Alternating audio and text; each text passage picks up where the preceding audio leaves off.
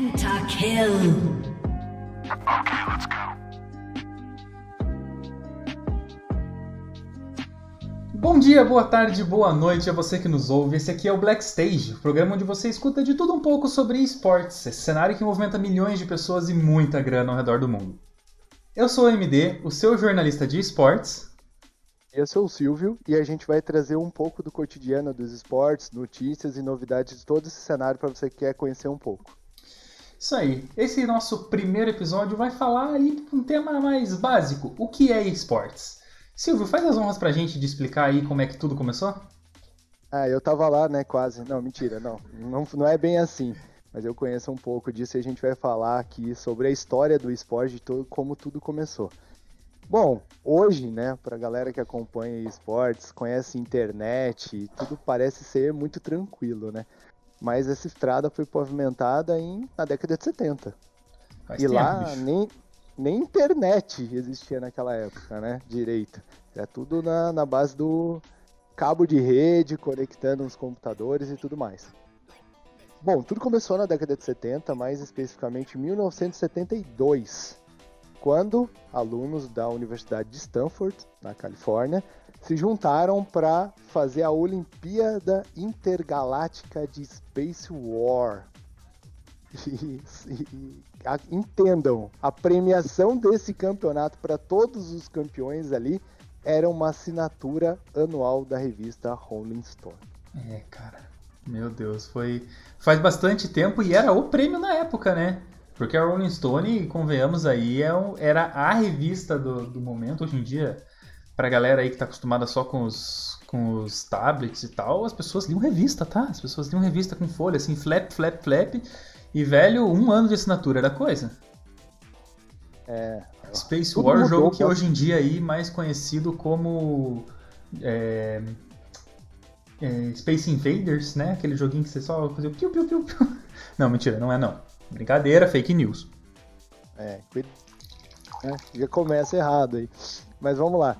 E começou com esse movimento em 72 e com o advento, né, não tinha internet, não tinha nada, ficou por aí. Em 1980, a Atari, essa é velha, hein? Essa é para quem para quem é da antiga, quem é roots mesmo, quem conhece é o raiz mesmo. A Atari desenvolveu o campeonato do Space Invaders Championship. Então tudo na época, tipo, eu acho que só tinha esse jogo. Uhum. Então tudo que a gente vai fazer vai ser em volta do Space Invaders. Só que ganhou uma gama né, de, de competição em larga escala que tinha 10 mil participantes de todos os Estados Unidos competindo pelo título de campeão de Space Invaders. Isso na década de 80, né? Cara, pensa num título, bicho. É tipo um título de Major hoje em dia, cara. Você pensar que não tinha internet, não tinha essas coisas de jogar de casa, bicho, é, é gente demais, cara, para competir. E no Atari, você não tá sentado numa cadeira gamer jogando no seu PC. Era no, no pique cadeira da escola e é nóis. Escola, patrocina a gente. Escola, olha pra nós. É, aqui vocês podem. Aqui vocês podem, isso aí. É, e daí, e o foco deles também era desenvolver, né? O jogo, né? É, o cenário e a comunidade. E um dos objetivos era entrar pro Guinness Book, né? E eles uhum. conseguiram vários recordes lá e e, é, e o, jogo, o jogo começou a se desenvolver cada vez mais. Já em 90, passou, né, mais uma década, tudo. A tá quase na hora entrou... de eu nascer, hein? É. é a Nintendo entrou no, no, circuito, né? E daí começaram os campeonatos, Nintendo Power Fest em 94, e os campeonatos foram sendo desenvolvidos. Nessa época também, em 1990, é, veio o advento das lan houses, né? Anos 90, anos, de 90 a 2000. E daí os jogos começaram a se popularizar, né? Porque assim, o que acontece? De novo, se topa a galera do tablet, o, o Todinho ainda, que uhum. não tá uhum. acostumado, que só senta ali, aperta o botão e joga, galerinha nova, né? O, é, as Valentinas, né? Os, o, a galerinha mais nova aí. O que acontece? Naquela época, a internet era cara, uhum. era de difícil acesso e tinha pouco, né? Era, era, era difícil conseguir ter internet naquela época. E a qualidade dela era bastante duvidosa. Né? Muito duvidoso. Tinha a transição do, do discador da, do IG, Uhum. né? Que você tinha que conectar um pulso depois da meia-noite ou no final de semana. Se, se ligassem pra você, adeus internet. Sim, caía a conexão. Tempos difíceis aí, né? Porra. Tempos de Diablo 1 e Diablo 2. e, e brigas, né? Porque a mãe não podia usar o telefone, ninguém podia usar o Uhum. telefone. Ou você esperava todo mundo ir dormir para conectar. É, e agora entregando a idade. Mas aí, enfim, é, feito isso, é, tinha as lan houses. E as lan houses você pagava um- uma quantia, ok, razoável. E tinha os. Lá em São Paulo era o Corujão que chamava, né? Aqui, aqui em Curitiba Os também. Frag Night. Os famoso Corujão, cara. Altos aniversários fazendo Corujão em Lan House. E daí a galera ia pra lá. E começou a se popularizar um joguinho. Um joguinho na época de. de... Que não mudou muito, tá? De gráfico um pouco duvidoso, né? Mas de mecânica e de que formou excelentes profissionais pro cenário do Brasil. O famoso CS 1.6. Cara, Então, pessoal. CS 1.6 nas Lan Houses era tipo a febre, era divertido demais, né? Você que tá ouvindo a gente aí que jogou nessa época vai lembrar, né? Alguém passava, passava lambida ali, dava uma de, de açougueira em você com a, com a faca, cara, era dedo na cara, era gritaria. É, ah, tá olhando meu monitor, essas coisas, cara, era divertido demais. Alô, alô, alô. E aí, é assim por diante, né? Uhum. E era uma gritaria. E o Quake também, né? Quake também era muito Sim. popular na época da galera jogar. O que aconteceu? Começou a ter um movimento grande nas lan houses, foram se formando times, os times foram jogando campeonatos na própria lan house, depois foi para outras lan houses, então teve as inter lan houses, né? Competição. Sim. E daí alguém ali chegou e falou: pô, isso aqui é lucrativo, tem negócio aí, tem um negócio lucrativo aí. Uhum. E daí isso ajudou a impulsionar o desenvolvimento do esportes não só no Brasil como no mundo, né? A gente tá falando de cenário BR, mas isso já foi impulsionado anos atrás, né? Já tinha sido impulsionado anos atrás no mundo. E daí no anos 2000 a 2010, a gente teve a chegada da, da banda larga, né? Começou a se popularizar Nossa. a banda larga e as pessoas começaram a ter acesso. E daí, os times que jogavam só nas lan houses quebrou a barreira de poder jogar online, de ter disputar campeonatos online, de você ter outros jogadores que não são seus colegas que você carregava na lan house, Uhum. mas os colegas, os amigos de outros estados, entendeu? Então isso, né, da, da banda larga ajudou demais a desenvolver o esportes no Brasil e no mundo, né? Então as competições que eram 10, 20 por ano passaram a ter a ser centenas, né, ne- nessa década, né, entre 2000 e 2010. E daí, pra você ter uma ideia assim, do, do que, que aconteceu nesse pequeno período de tempo entre 2000 e 2010, é, foram criados alguns campeonatinhos aí que não pagam quase nada, sabe? Não, É, os é de Majors, boa. De boa, os boa. Intel Extreme Masters e todos esses campeonatinhos aí. Depois veio aí, né, o, o Dota, o, o, o LoL, enfim, que foram criando. E nessa época também, pra, pra galera que tá se situando agora, de novo, o- os todinhos aí, os Cauãs, enfim, Os Enzo, é, os Enzos, Enzos, essa era a palavra, Enzos, Cauãs, Valentinas, enfim. É, sabe que times que foram criados né, nesse pequeno período de tempo aí, onde era tudo mato mesmo, o cara pode falar que era tudo mato? a Loud. Não, não, não, não, pera, não, não. não, não, não, não, não. A Fnatic, a MIBR, MIBR foi criada nessa época. Mouse Sports, NIP, SK, entre outros. E daí Só um tá nomezinho pequeno, pô. Não, tem pouca tradição esses times Não, aí no cenário, somente no CS. E em 2011, quando virou ali, né, a década, né, Uhum. começou primeiro, veio o quê? A Twitch. A Twitch foi lançada. E depois que a Twitch foi lançada e se tornou referência no que faz, a transmissão dos jogos, veio a audiência, e o pessoal começava a assistir, né, os jogos e começou a se tornar uma coisa comum como assistir um jogo de futebol pela televisão.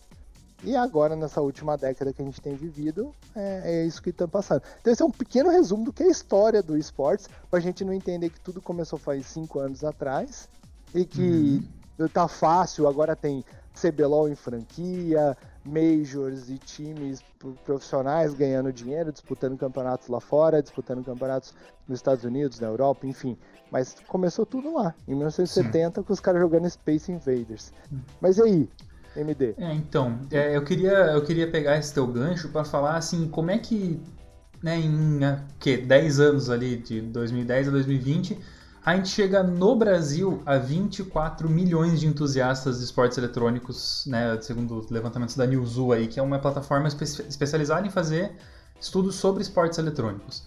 É, a gente tem uma tem uma, uma, dificuldade às vezes em explicar para as pessoas qual é a diferença entre um game competitivo, o que, que é um e-sport, né? O que, que é aquela coisa do do, da competição e o jogo casual, tipo, de você tá jogando um Pong ali com seus amigos, está jogando, sei lá, um fifinha de boa. É, nem tudo é esporte eletrônico, nem todo jogo é esporte eletrônico. E é importante dizer né, que, a, que o esporte eletrônico ele é baseado na competitividade. Onde existe um ranqueamento, onde existe um, uma classificação, onde existe uma disputa ranqueada, você pode trazer aquilo como um esporte eletrônico. Então, assim, existem campeonatos, existe, é, existem regras, existem muitas coisas que o, que o jogo casual não traz, né? Essa é a grande diferença e é por isso que a gente é, é, luta tanto contra quando se diz que é só um joguinho, né? Porque não é só um joguinho quando se trata de esporte eletrônico. Quando se trata de jogo casual, beleza, a gente entende. É... E esses, essas, competi essas competições, elas ocorrem, como você disse agora, é, online, né? Por causa da banda larga. A gente tem essa possibilidade, a gente tem esse, essa satisfação de poder jogar com qualquer pessoa em qualquer lugar do mundo, né? Ninguém vai falar do ping alto aqui, tá? É, mas também essas competições mais mais assim acirradas com maior público elas têm o formato presencial também né vai ver uma Intel Extreme Masters, vai ver um Major, vai ver um, um CBLOL, eles são presenciais, porque também aumenta um pouco da tensão, traz um pouquinho daquela aquele sentimento gostoso, dedo na cara quando você mata alguém ou algo do tipo. Pra galera que gosta de LoL aí é só lembrar o, o professor gritando no, no estúdio do CBLOL, ou mais recentemente agora o Titã, que, cara, a fogueta levou um, um aparelho para medir os decibéis do barulho que o Titã faz gritando na partida. E durante, acho que a final ou semifinal do CBLOL, o barulho da torcida, que era pequena dentro do estúdio do CBLOL, passou do barulho da turbina de um avião. Então, assim, cara, a galera é fanaticaça por esporte eletrônico, leva a torcida à loucura, leva muita gente para assistir. Então é, é, tipo assim, é um, um mundo totalmente à parte do game casual, retomando o que eu estava falando no começo, né, Silvio? É, eu acho legal falar o efeito stage, né? Esse efeito uhum. que você falou, da arena, do stage, que a gente recupera um pouco daquele sentimento da LAN. Sim. Que era o, o, cara gritar ali do lado, na frente, pro teu adversário, às vezes provocar e desestabilizar o adversário. Mas agora um ponto legal do que você falou, da diferença entre os games competitivos e os games casuais, que assim, os casuais a gente pode repartir em duas partes aí, né? Dividir em duas partes. Que é o casual, que tem jogos, né, que não tem um cenário competitivo formado, né? Sim. Então, eles geram competições que às vezes até tem um ranqueamento, mas não é um ranqueamento que é a ferro e fogo, que é disputado, uhum. que a cada semana cai, sobe o ranking, enfim. E, e, a, e a, o jogo foi formado para a comunidade pra galera jogar, se divertir e, e criar temas ali, né? Tem, tem jogos que funcionam dessa forma, mas para entrega do conteúdo e da comunidade. Sim. Dentro disso, tem os jogadores, são jogadores amadores que querem alcançar o seu lugar ao sol, uhum. que vão para os campeonatos que são competitivos ou não, e os casuais, que é o cara que chega do trabalho, o cara que chega do colégio, chega da faculdade e quer se divertir com os amigos. Agora, já os profissionais, é exatamente o que você falou. Um campeonato, vamos citar o CS hoje e o League of Legends, que são os top cenários é, do mundo né, de, de competição profissional. Eles têm um, uma estrutura de campeonato quase que o viés dela é quase visceral. Sim. Porque assim, tem um Total. campeonato, uma seletiva, um torneio que dá vaga para outro, que leva para outro, que leva para outro, e cada posição que você conquista, você sobe no ranking. E o ranking não é só é, moral, é, colocação, ego, enfim, é a premiação e títulos, além da fama, é gigantesca. Então, realmente é muito importante é, os caras. E tem um investimento muito grande também. Porque imagina, um time que vai jogar um campeonato mundial esse tem que se deslocar para a Europa, tem que se deslocar, é, deslocar para os Estados Unidos, enfim. Então é, há uma estrutura, mas existe uma compensação para isso. Então por isso que os campeonatos competitivos têm esse viés aí de, estrutura, de estruturação gigante. Imagina um Major, quanto de investimento, patrocinadores e, e movimenta para a cidade que está situando o Major. Então é legal, a gente sonha aqui no Brasil logo menos, né? Quem sabe aqui em Curitiba na Arena da Baixada, ou no Rio de Janeiro, onde tem normalmente os campeonatos de LoL, ou até em São Paulo, no estádio lá, aconteça assim, a gente possa viver essa experiência aqui também. Gostei da referência no estádio lá, porque, né, são coisas que as pessoas de alguns times elas não falam, né, que assim como no, no, no futebol a gente tem uma, uma é, uma rivalidade no, dentro dos esportes eletrônicos que a gente também tem. Então, tipo assim, torcedor da, da PEN não vai falar bem da NTZ e vice-versa, né? Então, gostei é, da como, referência. Como um torcedor de um, de um time X, preto e branco, não falaria de um estádio de um time verde e branco, por exatamente, exemplo. Exatamente, exatamente. é... A rivalidade, a gente herdou essa rivalidade do, dos esportes Demais. convencionais, né? Então isso também é muito legal. Também entra no que você falou. De estar tá sacaneando, zoando teu colega Sim. do time adversário, de ganhar. Porque assim, eu torcedor, eu quero torcer pro time que tá ganhando, né? Sim. Como no futebol, enfim. Então a gente herdou isso e isso é muito bacana também de falar. Cara, e o brasileiro ele tem essa, esse fogo dentro dele que torna a gente muito mais acalorado na hora de ganhar, na hora de perder, na hora de disputar.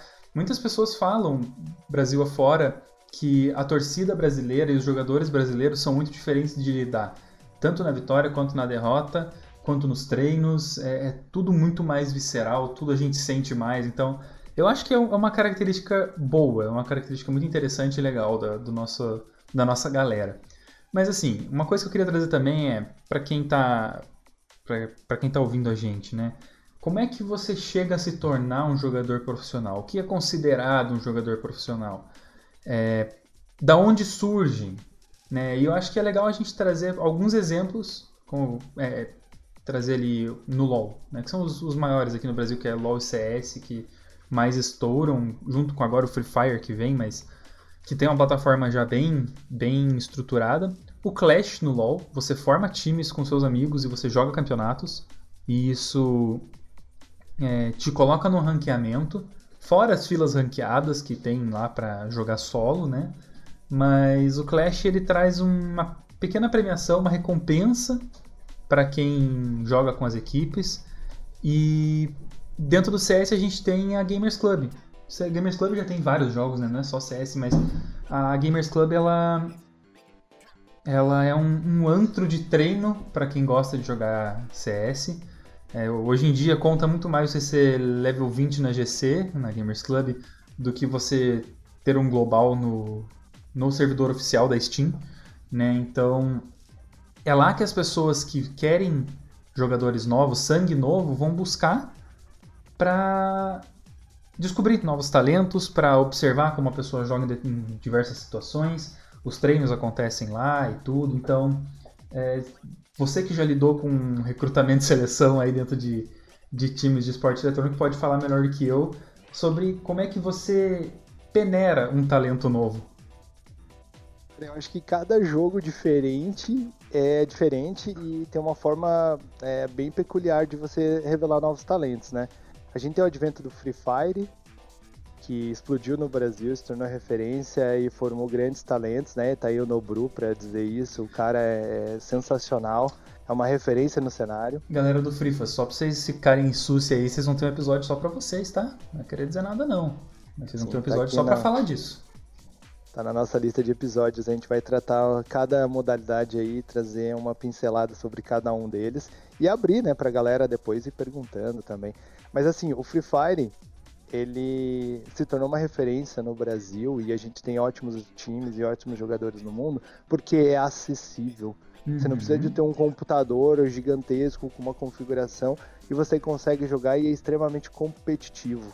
Então isso revelou pessoas com, é, com baixo orçamento, né, que tem um pouco de investimento para poder jogar e se tornar uma revelação no jogo, né? Então Sim. isso é muito legal. E nos lobbies de treino, né? No Free Fire é, são formadas pequenos é, servidores de treino onde são revelados os jogadores. Mas hoje o Free Fire no cenário brasileiro ele tem a série A, a série B e a série C, onde a série A rebaixa para a série B, a série B sobe, né? Faz é, a evolução para a série A e consequentemente rebaixados para a série C e a série C revela novos talentos para a série B. Mas assim, se eu não me engano, é, salvo os números, tem um número limitado de times, acho que são 15 ou 20, são 20 na Série A, 20 na Série B e 3.424 na Série C, mentira. Mas assim, tem todo, é aberto para todo mundo. Então Claro. você tem que conquistar a sua vaga por eliminatória, né, seu time, para conseguir uma chance de jogar a Série B. Então no Free Fire é isso, é jogar lobby, é convidar esses grupos de treino e montar os times para você ter uma chance de ganhar a Série C para competir. Pra você ter uma ideia, MBR joga a Série B do Free Fire, que é um- é uma organização com bastante estrutura no Brasil. Demais. E- e- mas o Free Fire ele tem a sua própria autonomia ali, né? Sim. Então acho que assim, PEN tá jogando, então times com bastante tradição no Brasil estão no Free Fire e estão investindo, tanto no mobile quanto no emulador. Agora, sobre as outras três, tria, a tríade né, do, do, Hum. do esportes brasileiro, né? League of Legends, é, Valorant e o CSGO, né? O CSGO, é, a gente tem as séries da GC que revelam muitos talentos, a série A com 10 times, a série B com 40 e tantos times, sempre flutuando ali, a série C com 200 e tantos times, e a série aberta, que seria o equivalente à série D, com é, du- 2.024, 300 e tantos pessoas lá, mentira. Mas assim, tem bastante gente jogando a série aberta lá. Então assim, teu time vai conquistando sucesso, vai subindo, é, vai se revelando. E organizações vão comprando né, os, os times, né? Vão investindo nos times. Então seu time é ali. Só que o CS, é, o, o, o trajeto dele assim, é muito mais longo, muito maior. Porque assim, você pode estar na série A da GC. Aí você tem o CBCS, o CBCS que vai formar outros times e você vai jogar qualificatórias para majors. Então assim, é, o teto é mais alto no CS do que nas outras modalidades. A gente teve exemplo há pouco tempo da, da própria Black Hat tá disputando uma vaga para o Major contra a 00 Nation, que é um time formado por profissionais do CS, que é do- basicamente do mesmo nível de, de uma MBR, de uma Imperial, que estavam disputando o Mundial até o Major até semana, essa semana aí. Então, assim, é muito mais democrático. Então, assim, o CS e o Free Fire hoje são mais democráticos. Aí a gente vai para as outras duas vertentes Riot Games, né? Riot Games, inclusive, que espalhou seus tentáculos por tudo quanto é modalidade de jogo hoje em dia.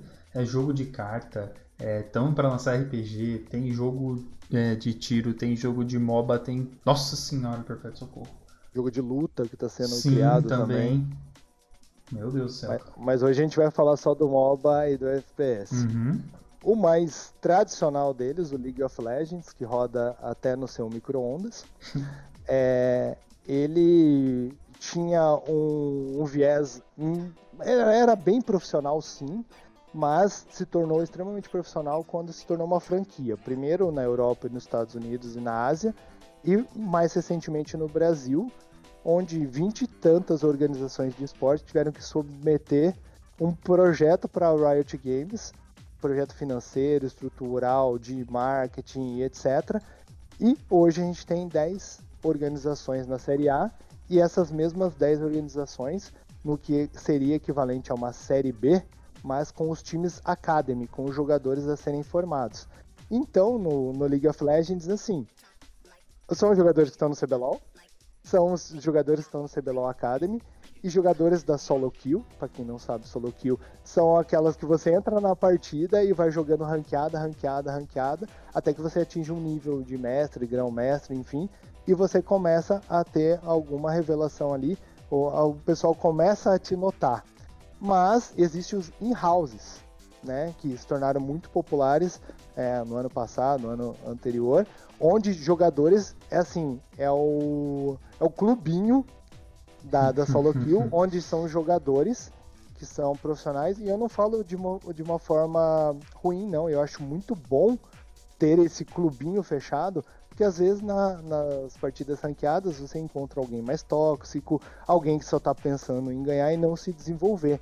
E nos in-houses, que abençoados foram, existe a oportunidade de revelar jogadores que vão jogar nos academies ou até nos times profissionais. Então é extremamente organizado. Eu tiro meu chapéu para a galera que realmente se empenha, que são partidas é, totalmente com calendários, são extremamente estruturadas. Então o pessoal está fazendo um, excelente trabalho nos in-houses e possibilita revelar novos talentos para o Brasil que já é uma, né, uma região minor no, no mundo, né? Sim, esses in-houses parecem muito pra galera que joga FPS e não, não, não entendeu direito. Ah, aquelas partidas treino que você joga todos os rounds. Né? Tipo, no CS, você vai jogar os 30, não importa se você já fechou 16 ou não, você vai jogar 30. É, é mais para desenvolvimento, pra galera é, compreender melhor situações, se adaptar melhor às situações, desenvolver é, situações específicas com os jogadores do que necessariamente jogar para ganhar. Porque jogar para ganhar você já está jogando no campeonato, né? Então você tem que jogar para se desenvolver, isso que é treino. Não necessariamente é, só ganhar, ganhar, ganhar. Como, se falou na, na solo kill, Silvio, é, a pessoa ganha, ganha, ganha até cair um monoiaço na partida, né? Aí, se for no seu time, ele vai afundar, se for no time adversário, ele vai carregar e vai acabar com, sua, com os seus pontos. Então, assim, é, na solo queue é muito diferente, porque algumas pessoas elas são muito boas, elas estão num nível muito alto, estão numa colocação muito alta, mas elas não estão ali para serem profissionais, elas estão ali jogando para ganhar. A diversão delas é jogar para ter um rank alto, mas ela não quer se profissionalizar na kill.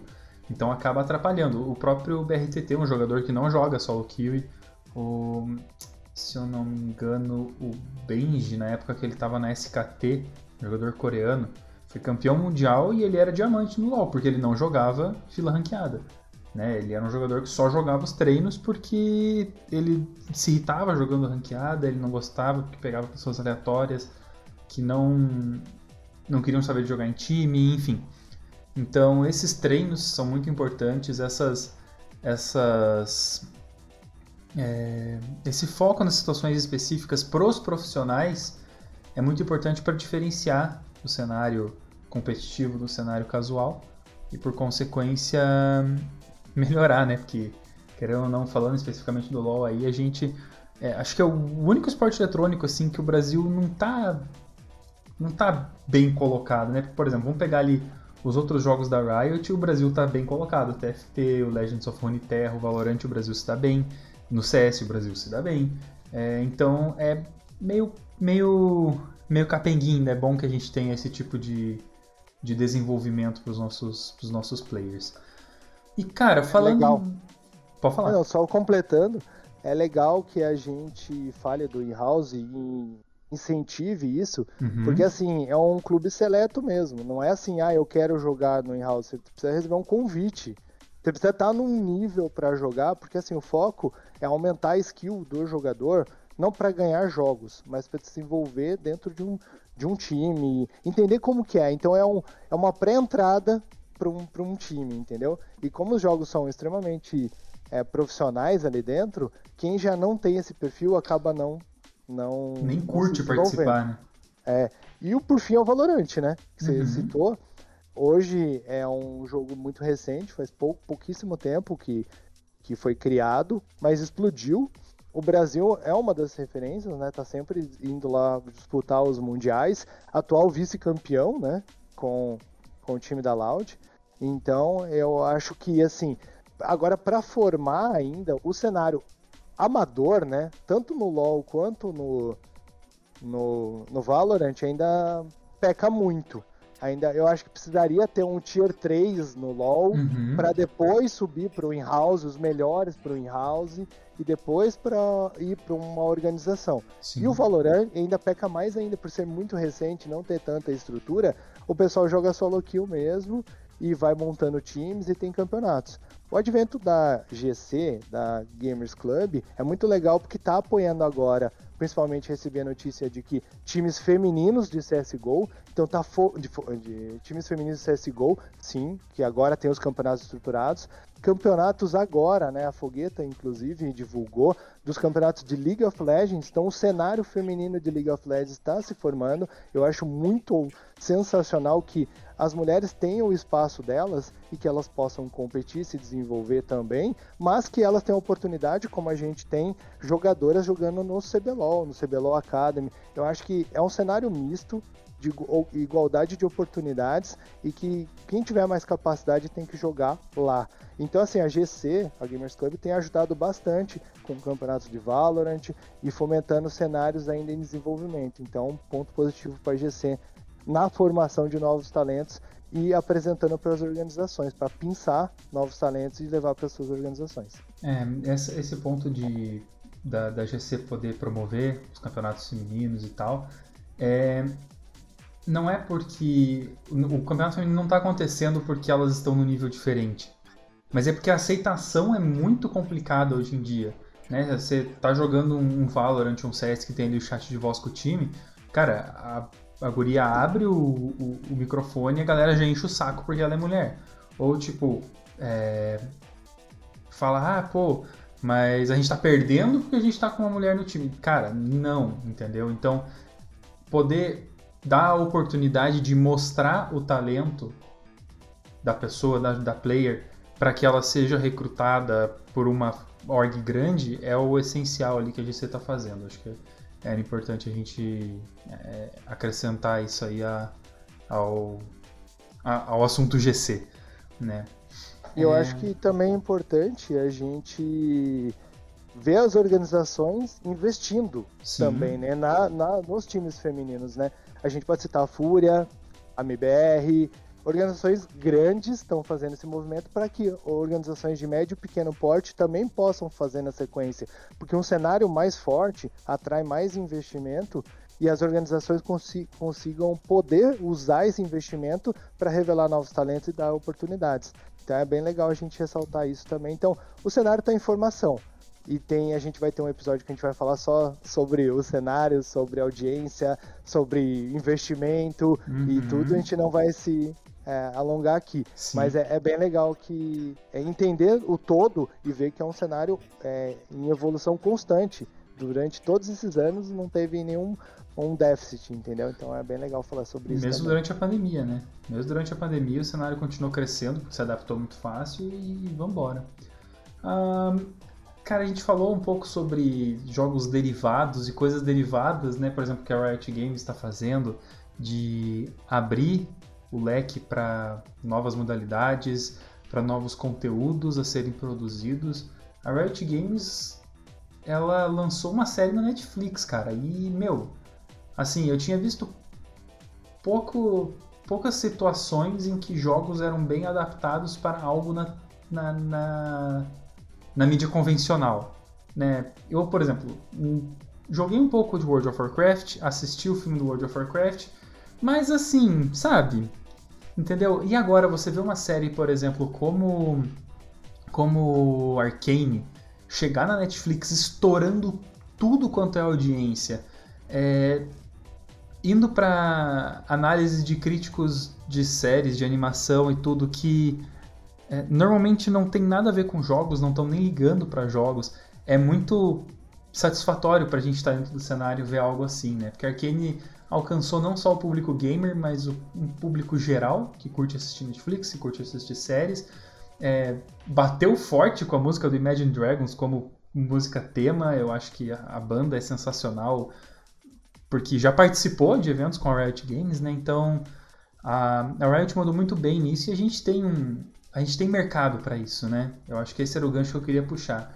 A gente nessa constante evolução conseguiu construir um mercado é, que aceita coisas diferentes, não quer sempre mais do mesmo e que consome com vigor, né? Tipo assim, a pessoa não tem problema em pagar para assistir uma série, em, em, comprar produtos dessa série, em ouvir a música relacionada à série que tem a ver com o jogo que ela gosta, ou vice-versa, começar a gostar do jogo porque ela viu a série. Se bem que eu não recomendo muito, né? Porque é meio diferente, mas enfim.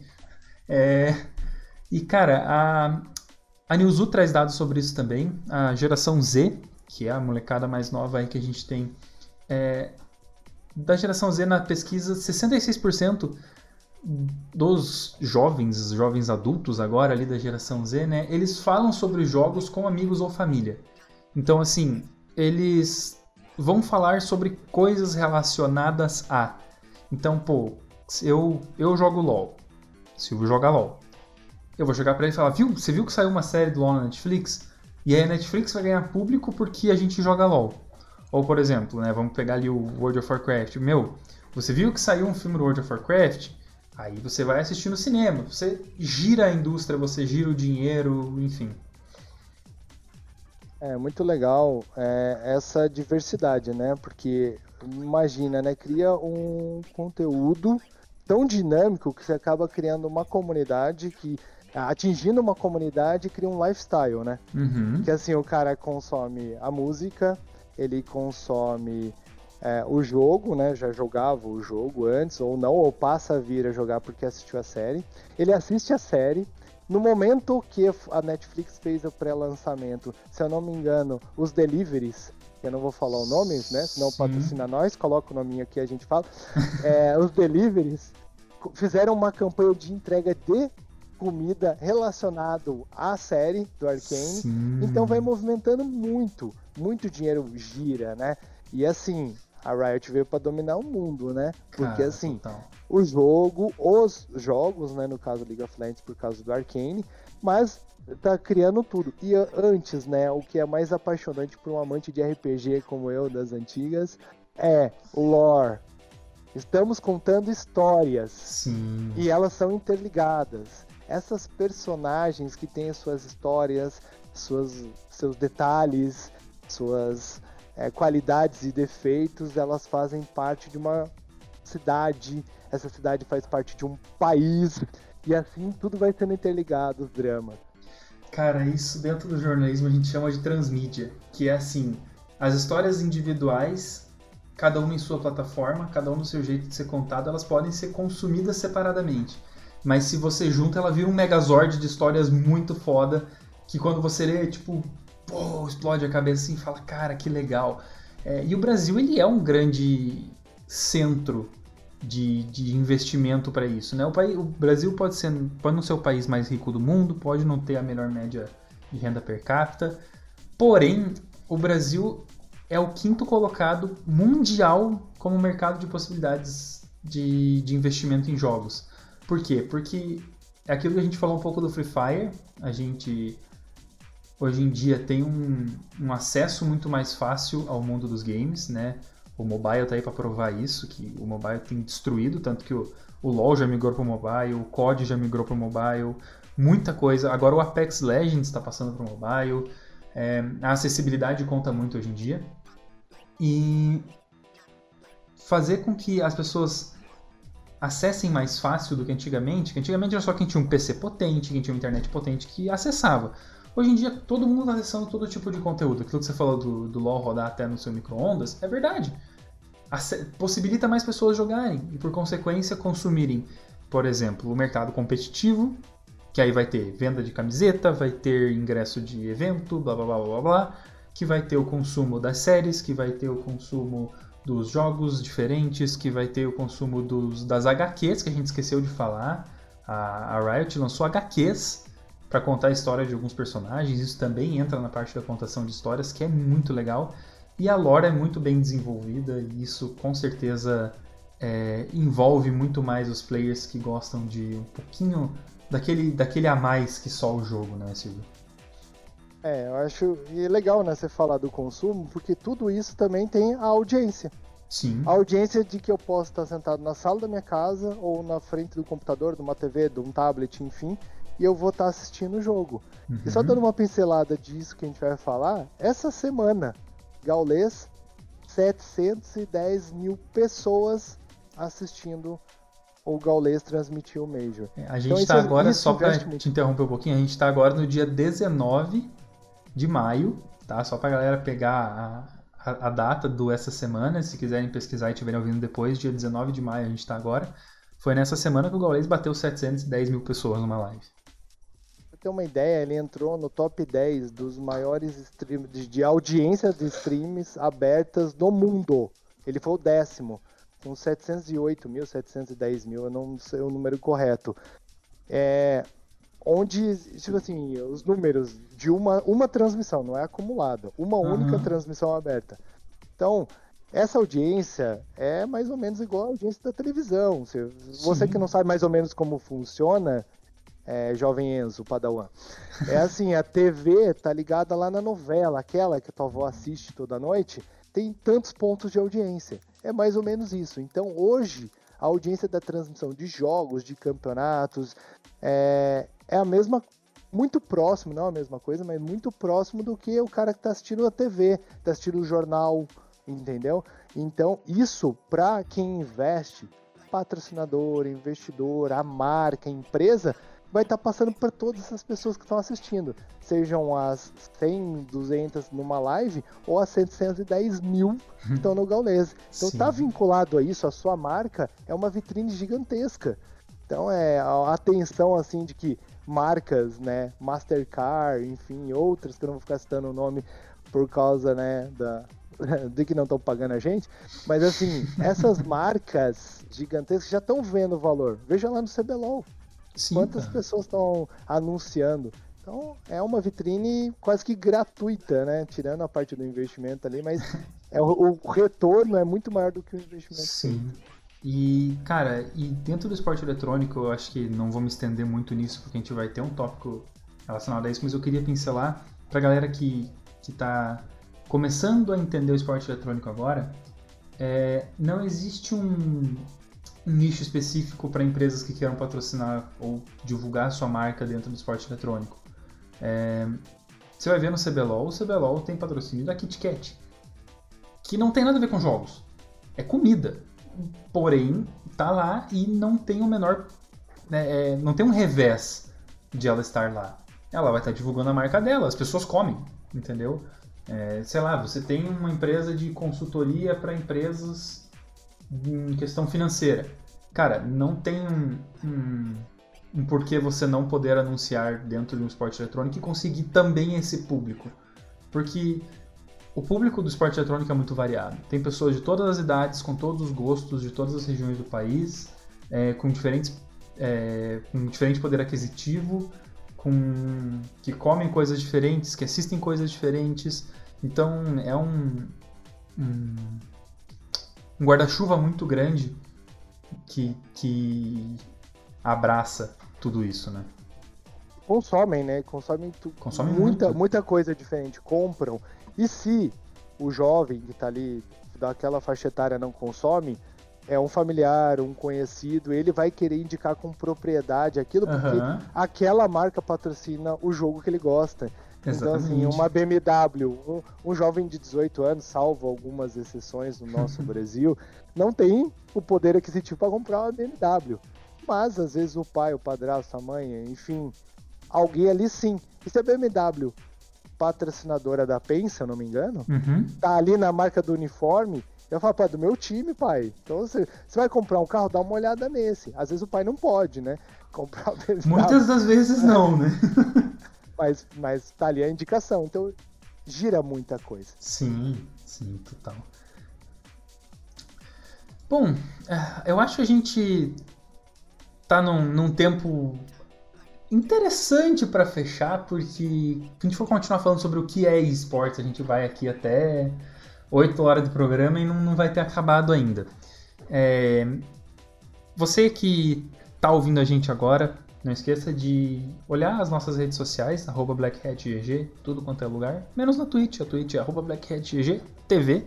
Lá vocês podem acompanhar a gente em todas as nossas produções, a gente tem lá nossa equipe de criativos, a gente tem mais programas que você pode acompanhar, Tem o Talk Hat, que você vai poder me ver ao vivo e a cores lá na Twitch, ou no YouTube, ou no Spotify. É...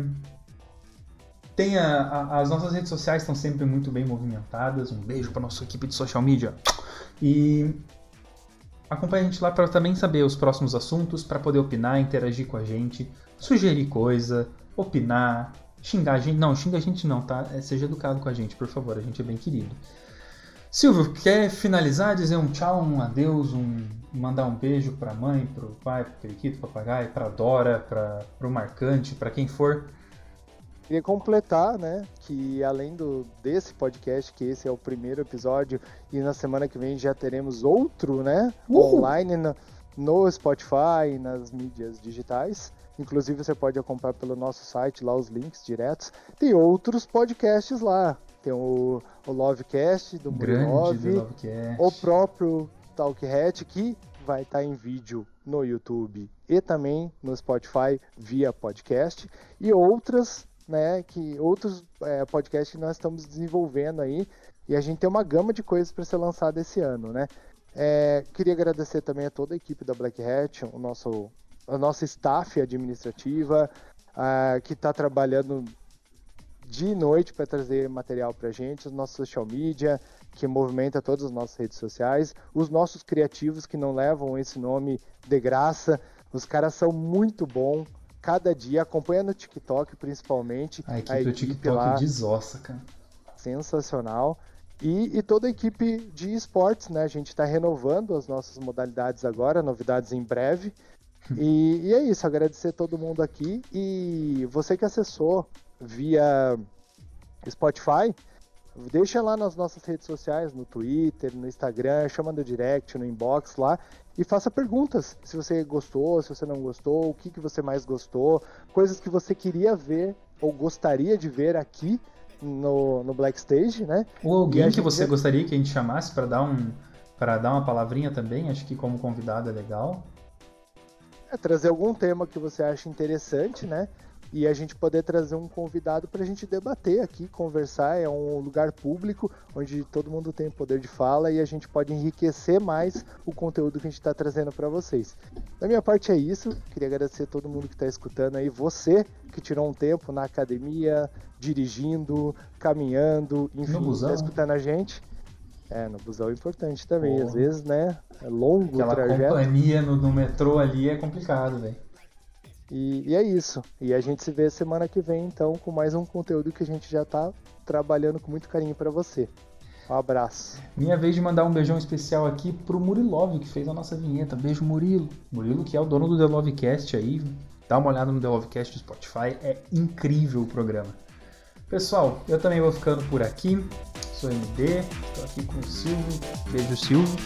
A gente se vê na semana que vem. Beijo, MD. Falou!